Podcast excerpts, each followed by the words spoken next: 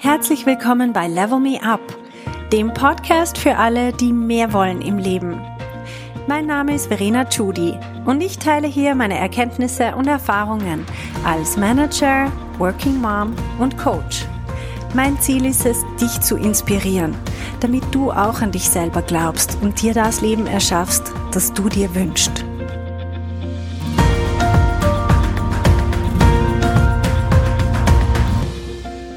Hallo zusammen. Willkommen zur dritten Folge von dieser Miniserie, wo es um professionell Präsentieren geht. Heute möchte ich euch das Thema Körpersprache und nonverbale Kommunikation näher bringen. Und zwar Körpersprache und alles, was nicht der Inhalt ist, über das, was wir reden, sondern wie wir das tun. Ich möchte euch kurz mit einer kleinen Statistik schockieren. Und zwar ist es, damit ihr auch wirklich wisst, warum wir das Ganze machen und warum das so wichtig ist. Und zwar hat man herausgefunden, dass von all dem, was wir rüberbringen, nur 7% der wirkliche Inhalt ist von dem, was wir sagen wollen. Und der restliche Teil das ist der allergrößte Teil ist nonverbal und zwar sind es 55 Prozent und 38 Prozent ist paraverbal. Paraverbal ist alles, was wir zwar mit unserer Stimme und unserer Sprache ausdrücken, aber nicht der Inhalt. Und zwar kann man sich das folgendermaßen vorstellen. Wenn du einen Fernseher aufdrehst und es funktioniert der Ton nicht, und du siehst ähm, nur das Bild, du siehst, wie jemand gestikuliert und wie er sich verhält, dann siehst du die nonverbale Kommunikation. Du kannst von dem schon sehr viel ablesen und nicht nur bei Schauspielern. Wir sehen teilweise nur schon, wenn wir jemanden aus dem Augenwinkel wahrnehmen, können wir spüren, wie es dieser Person geht. Also von der Körperhaltung her, von der Gestik, vom Gesichtsausdruck, all das ist nonverbal. Dann gibt es den ganzen Bereich paraverbal. Und paraverbal, das ist alles, was wir mit der Stimme machen. Das heißt, stell dir wieder vor, du hast diesen Fernseher vor dir und plötzlich funktioniert der Ton. Nur es ist eine Sprache, die du nicht verstehst. Also du verstehst den Inhalt nicht. Aber du hörst trotzdem, schreien sich die an oder flüstern sie, ähm, sprechen sie undeutlich oder sehr langsam und deutlich oder einfach ganz viele Faktoren. Ist es eine, eine klangvolle Stimme? Ist es eine sehr kratzige Stimme? Wir können teilweise von der Stimme, also wenn du dir vorstellst jetzt, es wäre nicht ein Fernseher, sondern ein Telefon und du nimmst den Telefonhörer in die Hand und hörst eine Stimme. Du siehst niemanden dazu, aber du kannst trotzdem nur schon von der Stimme wissen, ob es ein Kind ist oder eine junge Person oder eine ältere Person. Wenn es in deinem eigenen Kulturkreis ist, kannst du über den Dialekt noch sehr viel auch über die Person schließen. Man kann auch sehr viel über die Subkultur, also zum Beispiel welche Begriffe die Person verwendet, kann man wissen, ist es eine gebildete Person oder weniger oder worauf legt die Person Wert. Und das ist alles noch, bevor wir den Inhalt gehört haben. Also nur schon auch da wieder, wie gesprochen wird und nicht was gesagt wird. Nochmal zur Erinnerung, 7% sind der Inhalt und die restlichen 55% nonverbal und dann 38% paraverbal. Also die restlichen 93% von dem, was du rüberbringst, ist nicht der Inhalt.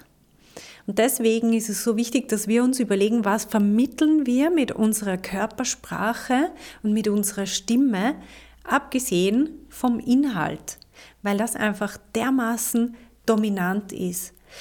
Ich bin auch selber davon überzeugt, dass der Inhalt viel besser rüberkommt, wenn ich ihn unterstütze mit meiner Körpersprache. Ich kann es mit meinem ganzen Auftreten dem Publikum sehr schwer machen, sich auf den Inhalt zu konzentrieren. Also wenn ich selber sehr verkrampft bin oder mich auffällig unprofessionell verhalte, zum Beispiel den Hosenschlitz offen habe oder irgendwie eine sehr markante Gestik, alles was so richtig störend wirkt, damit stelle ich mir natürlich selber ein Bein und schaffe es dadurch, dass sich die Leute überhaupt nicht auf das konzentrieren können, was ich eigentlich sagen will. Man merkt das, wenn man selber jemandem zuhört und man ist irritiert von irgendetwas. Das kann sein, dass die Person ständig äh sagt oder dass sie sich mit, den, mit, dass sie mit dem Kugelschreiber die ganze Zeit spielt oder sich in die Haare fährt oder sonst irgendetwas. Wir achten dann dermaßen fixiert auf genau das und können uns überhaupt nicht merken, worum es überhaupt geht und können dem Vortrag nicht mehr folgen. Deswegen ist wichtig, dass wir uns als erstes mal bewusst machen, was habe ich denn für unbewusste Gesten, wie, ähm, wie stehe ich da, wie wackle ich rum und wie möchte ich eigentlich rüberkommen, damit sich die Leute an das erinnern und auch dem folgen können, was ich wirklich zu sagen habe.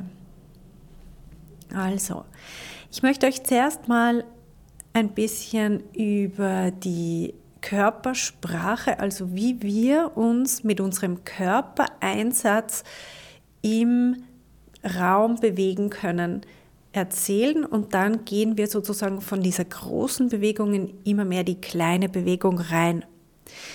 Die Bewegung im Raum. Wir kennen das alle von Sprechern, die so herumrennen auf der Bühne. Ich hatte mal eine Vorgesetzte, die ist ständig herumgerannt und herumgetigert, von links nach rechts, recht nervös und es hat halt einfach abgelenkt. Die Empfehlung, besonders für sehr kurze Präsentationen, ist, bleib einfach fix stehen. Bevor du anfängst, unmotiviert, also das heißt ohne irgendeinen Grund herumzurennen, bleib einfach am gleichen Ort stehen.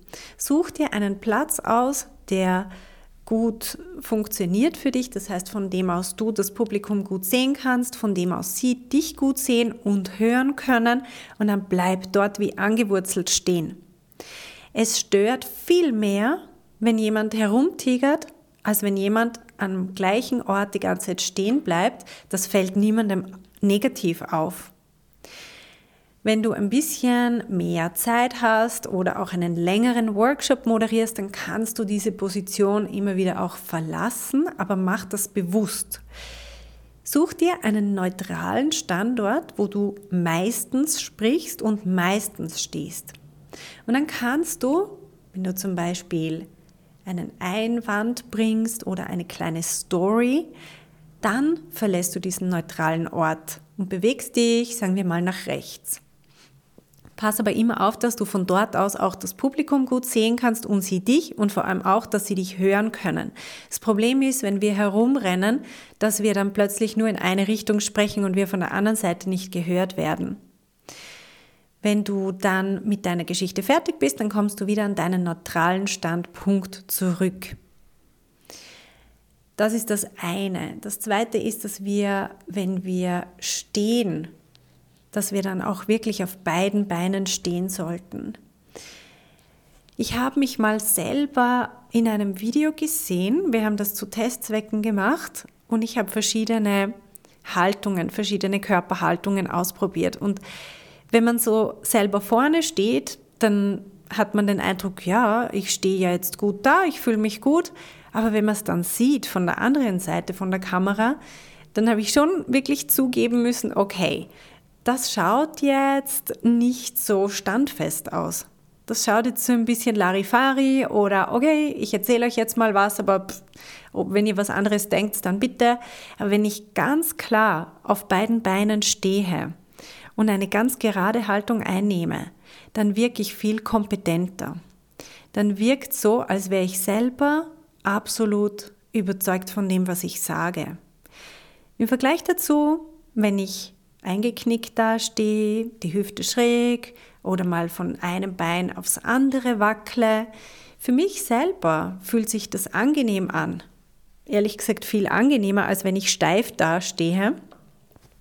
Steif muss ja nicht steif sein, aber einfach gerade. Dann wirkt das für mich, also ich bewege mich selber tendenziell sehr gerne. Aber wenn ich das dann sehe, wenn ich mich filme und das auf Video sehe, dann muss ich sagen, okay, das wirkt nicht so kompetent. Darum habe ich mir angewohnt, wirklich auf beiden Beinen fix da zu stehen, ohne herumzuwackeln. Das ist eine Herausforderung, besonders wenn man ein bisschen nervös ist. Und das ist ja auch genau der Effekt. Normalerweise würden wir nie so viel herumzappeln, aber wenn wir dann leicht nervös sind, weil es natürlich immer eine kleine Herausforderung ist, wenn wir vorne stehen und etwas präsentieren, dann fangen wir an, automatisch mehr zu zappeln und mehr zu gestikulieren und mehr herumzuwackeln. Deswegen ist es so wichtig, dass wir uns vorher überlegen, was möchte ich denn? Ich möchte ruhig und kompetent wirken. Also, auf beiden Beinen dastehen. Ich persönlich bevorzuge auch immer flache Schuhe, weil ich dann wirklich auch fester stehe. Ich habe das Gefühl, wenn ich jetzt hohe Schuhe anziehe mit Stöckeln, dann stehe ich irgendwie wackeliger da oder es verleitet mich noch eher dazu, mich zu bewegen und ähm, ja, von einem Bein aufs andere weil es natürlich nicht so angenehm ist, dann so lange auf beiden Beinen zu stehen. Das heißt, ich bevorzuge immer meine flachen Schuhe. Das ist mir, gerade bei Vorträgen ist mir das viel lieber. Jetzt, was machen wir eigentlich mit unseren Händen? Die Hände sind ja bekanntlich meistens dann im Weg. Man weiß überhaupt nicht mehr, wohin damit. Es kommt einem auch vor, als hätte man irgendwie plötzlich zwei zu viel. Also die Hände für die gibt es eine ganz, ähm, man sieht das auch bei professionellen Sprecherinnen und Sprechern, die halten immer die Hände gleich. Das ist so diese empfohlene Handhaltung. Die Hände liegen in der Ruheposition leicht aufeinander gelegt mit den Handflächen nach oben vor dem Bauch, also leicht unterhalb vom Nabel. Sie hängen nicht einfach leblos nach unten, wie viele Leute das machen. Mm, ich habe beobachtet, dass viele Leute denken, wenn ich einfach nur aufrecht dastehe und meine Arme nach unten baumeln, dann ist das eine attraktive Haltung. Aber das stimmt nicht. Wenn du dir nicht sicher bist, oder daran zweifelst, dass es so ist, dann bitte nimm dich mal selber auf mit dem Handy und schau, wie du wirkst, wenn du einfach die Arme runterhängen lässt. Und wie du stattdessen wirkst, wenn du die Hände vor dem Bauch locker ineinander gelegt hast mit den Handflächen nach oben. Aus dieser Grundhaltung kannst du ganz leicht auch mit den Händen gestikulieren, so nach links und nach rechts. Es ist eine sehr angenehme Gestik. Wir sollten ruhige Gesten machen, aber große, das heißt Raum einnehmen. Ganz wichtig ist, die Ellbogen nicht an den Körper pressen, was wir auch sehr oft tun, wenn wir unsicher sind. Besonders wir Frauen, wir machen uns sehr gern schmal und das wirkt aber auch sehr verklemmt dann. Wir dürfen ruhig ein bisschen breiter werden, die Ellbogen nach außen, die Schultern locker nach hinten und nach unten. Vor allem die Schultern sollten entspannt sein. Und dann, wenn ich die Hände locker vor dem Bauch übereinander gelegt habe, dann kann ich nach links und rechts gestikulieren, auch mal ein bisschen nach oben, vor allem so bis zur Schulterhöhe. Das ist so die Empfehlung zwischen Hüft und Schulterhöhe. Da sollten sich meine Hände bewegen. Ich kann natürlich größere Bewegungen machen und ähm, die Faust Richtung Himmel strecken und so weiter. Dann muss ich aber wirklich wissen, was ich tue und was ich damit aussagen will. Dann ist es nicht mehr einfach eine Gestik, die das, die das äh, normale Sprechen unterstreicht, sondern dann ist die Gestik an sich eine Aussage. Und dann sollte ich mir wirklich bewusst sein, dass ich das mache. Jetzt die Gestik ist das eine, das machen wir mit unseren Händen. Und als nächstes kommt die Mimik. Die Mimik ist, was wir mit unserem Gesicht machen. Und beim Gesicht finde ich zwei Aspekte sehr wichtig fürs Präsentieren. Und zwar das eine ist der Blickkontakt und das zweite ist das Lächeln. Zuerst mal der Blickkontakt. Bei einer kleinen Runde ist es wichtig, dass wirklich, dass ich jede Person anschaue. Aber nicht nur anstarren, sondern auch wirklich anschauen mit einem sanften Blick. Man sagt im Schnitt eineinhalb Sekunden bis zwei Sekunden eine Person und nicht länger. Jetzt, wenn ich schon mich auf meinen Vortrag konzentrieren muss, dann wird es schwierig, auch noch Sekunden mitzuzählen. Deswegen kann man sich so als Faustregel merken, ein Satz, eine Person. Nächster Satz, nächste Person. Und so weiter. Ich finde es auch noch wichtig, immer zu wissen, wer ist denn die Person mit dem meisten Einfluss im Raum. Und diese Person schaue ich doppelt so viel an wie alle anderen. Einfach weil ich möchte die Autorität von dieser Person auf mich beziehen. Ich möchte hier eine starke Connection herstellen, damit ich auch was von dieser Autorität abbekomme, dass das auf mich rüberstrahlt. Das ist dann der Vorteil, dass mich die Leute weniger unterbrechen, dass ich von dieser Person den Konsens und die Zustimmung habe zu dem, was ich sage, das ist, ein, das ist so gefühlt, das merken die Leute im Raum unbewusst. Und diese Person, die selber, sagen wir mal, in der ungeschriebenen Hierarchie ähm, die höchste Position eingenommen hat, diese Person wird dann dafür sorgen, dass auch meine Message respektiert wird. Wenn sie sich selber nicht respektiert fühlt, weil ich sie zu wenig anschaue und sie offenbar das Gefühl hat, sie wird nicht in ihrer Rolle oder Position wahrgenommen, dann wird sie sich provoziert fühlen, mich zu korrigieren und klarzustellen, wer hier der Chef oder die Chefin ist. Und deswegen möchte ich hier ganz klare Signale senden und sagen, hey, ich habe dich gesehen, ich check, du bist hier eigentlich die Chefin und mit meinem Blickkontakt signalisiere ich, dass ich von dir sozusagen das Okay abhole, während ich spreche. Und ich bedenke diese Person mit circa 50 Prozent von meinem Blickkontakt. Aber ich schaue natürlich alle Leute an. Und wenn ihr euch aussucht, mit wem ihr den Blickkontakt aufnehmt, dann macht das bewusst macht es nicht irgendwie unbewusst. Es gibt so diesen Scheibenwischerblick, den manche Leute haben.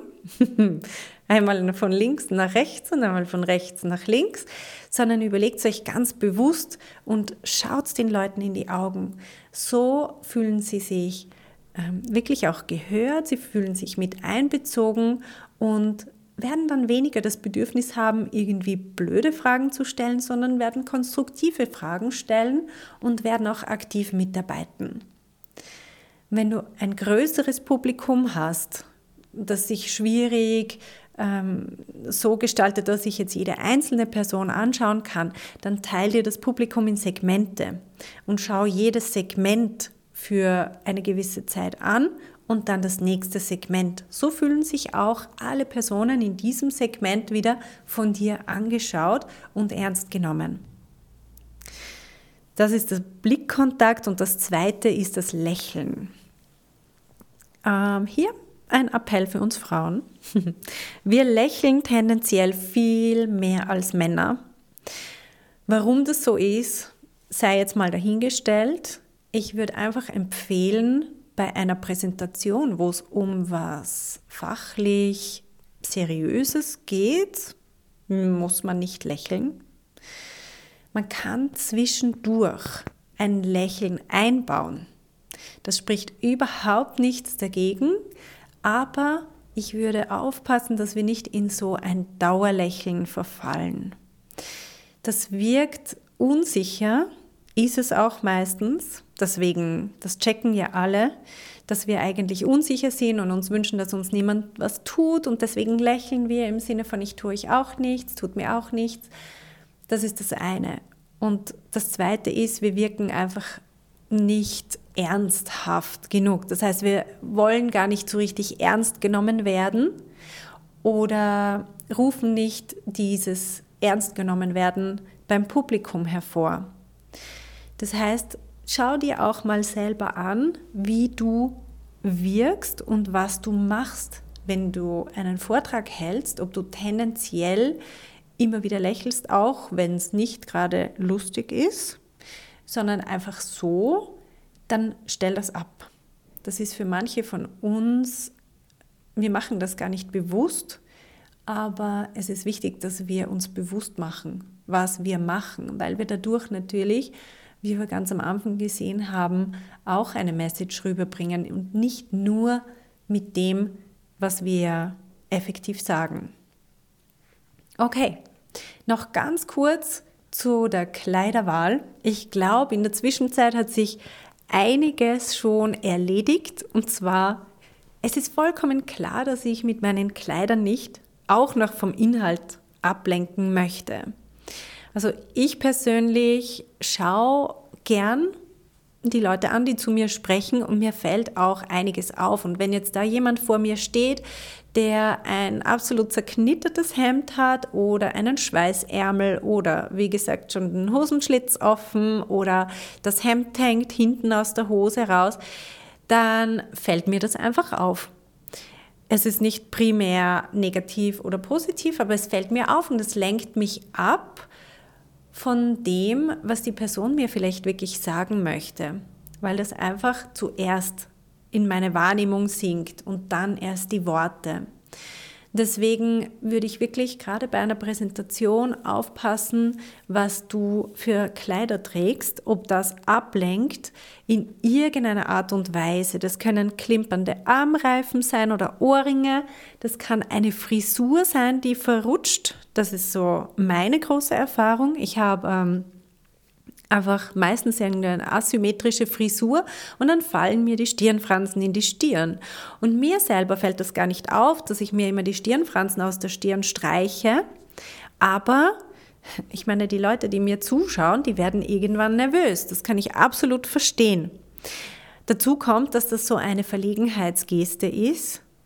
Viele Leute, auch wenn sie gar nicht ähm, Stirnfransen haben, fangen an, in ihren Haaren herumzufummeln, wenn sie nervös werden.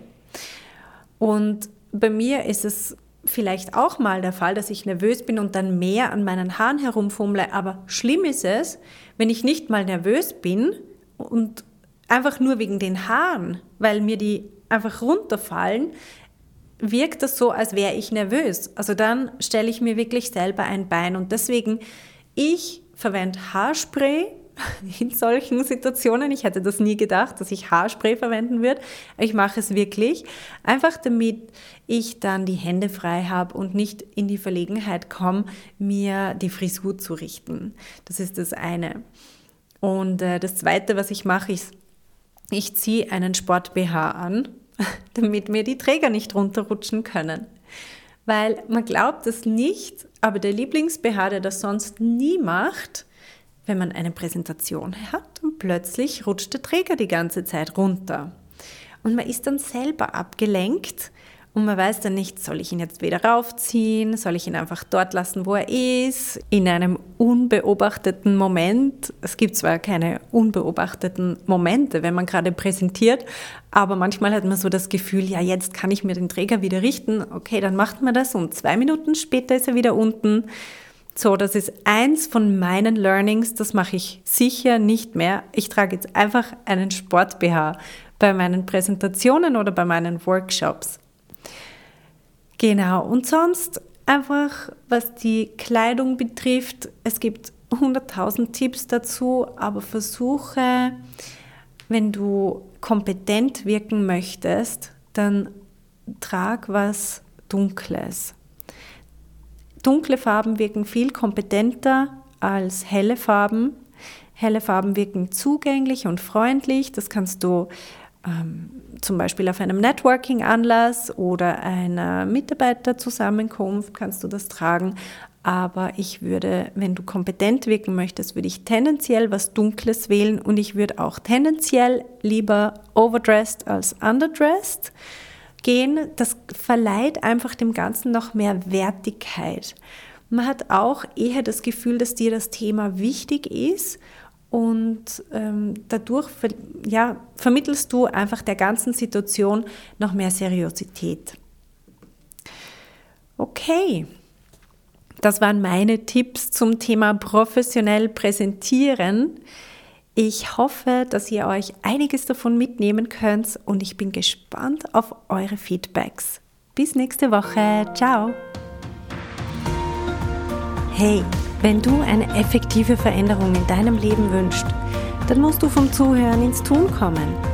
In meinem Coaching-Programm Level Me Up gebe ich dir praktische Tools und Tipps, damit du genau das erreichst, was du dir wünschst.